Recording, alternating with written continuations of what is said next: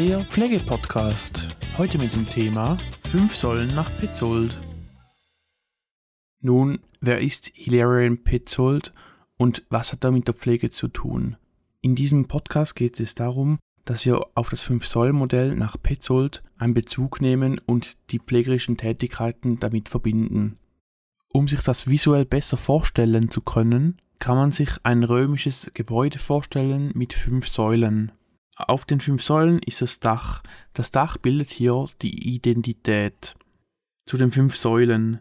Es gibt die Leiblichkeitssäule, die soziale Netzsäule, Arbeit- und Freizeitsäule, materielle Säule und die Wertesäule.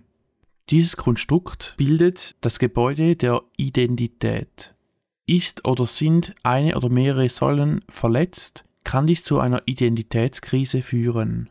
Die Identität verändert sich im Verlaufe des Lebens und man entwickelt sich weiter. Die Identität ist einzigartig. Die Säulen kann man auch als fünf Lebensbereiche benennen. Es gibt gewisse Leitfragen, die in diesem Bezug mit Petzold auftreten. Bei den Fragen geht es darum, wer bin ich, auf wen beziehe ich mich, wer bezieht sich auf mich, worüber definiere ich mich und was macht mich aus. Bei der Leiblichkeitssäule geht es um den Körper, die Seele und den Geist. Darin enthalten sind alle Aktivitäten, die die Leiblichkeit oder die Körperlichkeit beeinflussen können. Bei der zweiten Säule geht es um die sozialen Netzwerke. Die Fähigkeit, Kontakte aufrechterhalten zu können, kann hier stark eingeschränkt sein.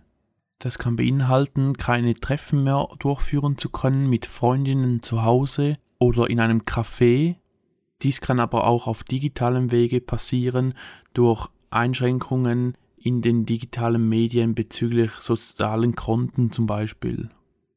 Bei der dritten Säule geht es um Arbeit und Freizeit. In unserer Kultur ist die berufliche Tätigkeit sowie auch der berufliche Status und die berufliche Leistung von hoher Bedeutung. Eine Einschränkung in dieser Säule kann Folgen auf die materielle Sicherheit haben, sowie auch auf die sozialen Netzwerke sowie Körperlichkeit und Leiblichkeit. Aber auch die Wertesäule kann hier betroffen sein. Nun zur vierten Säule, die materielle Säule. Die materielle Sicherheit geht es darum, ein klares Einkommen zu haben, eine finanzielle Sicherheit zu haben, auch bei den Dingen, die man besitzt, die Sicherheit zu gewähren, dass die unbeschädigt bleiben, dass, dass die Sicherheit gewährt ist aber auch der ökologische Raum, dem man sich zugehörig fühlt, ist hier ein wesentlicher Punkt. Zu der fünften Säule, die Wertesäule. Bei der Wertesäule geht es darum, was für jemand wichtig ist, die menschenwürdig und lebenswert ist. Da geht es auch darum, welche Werte besitze ich. Das ist nicht auf den materiellen Wert bezogen, sondern geht auf die inneren Werte, wie ich zu etwas stehe. Im fünften Semester kommt noch die pflegerische Kompetenz dazu. Was ist für mich professionelle Pflege, wenn ich glücklich nach Hause komme und ich gefragt werde, wie dein Tag war und dein Tag war super, wie antwortest du? Wo ist dein Schwerpunkt in der Pflege? Ist es auf dem pünktlich nach Hause gehen oder sind es die Patienten? Auch hier wieder gibt es sehr viele Beispiele. Ich hoffe, mit diesen paar Beispielen konnte ich dir das etwas näher bringen. Nun haben wir das Modell etwas näher kennengelernt, aber was heißt das nun? Was ist eine Identitätskrise? Im zweiten Jahr bzw. im dritten Semester hat man eine Projektarbeit über Frau Caminada. Frau Caminada hat Multiple Sklerose und ist in diversen Säulen stark eingeschränkt. Gehen wir mal auf die Wertesäule drauf ein. Bei der Wertesäule geht es darum, dass Frau Caminada ja nicht mehr das Muttersein richtig ausleben kann und sie Unterstützung benötigt.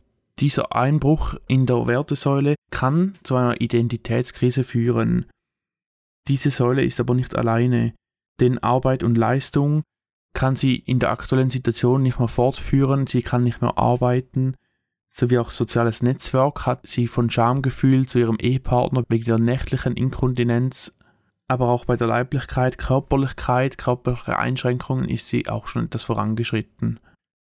Da Frau Caminada Glucocorticoide nimmt und immunsuppressiert ist, kann es sein, dass sie sich darauf sozial etwas zurückzieht, um sich selbst zu schützen.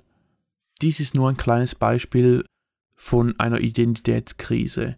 Das Modell kann man auf jede Person anwenden und somit feststellen, ob jemand die Tendenz hat zu einer Identitätskrise. Ist dies der Fall, können weitere Maßnahmen folgen, wie ein Gespräch oder ein Category Familieninterventionsmodell, das man mit einbezieht, um entsprechend Ressourcen zu fördern und den Patient bestmöglich zu unterstützen. Auf dieses Modell, Category Familieninterventionsmodell, gehe ich in den nächsten Podcasts drauf ein. Vielen Dank fürs Zuhören, bis zum nächsten Mal. Ciao!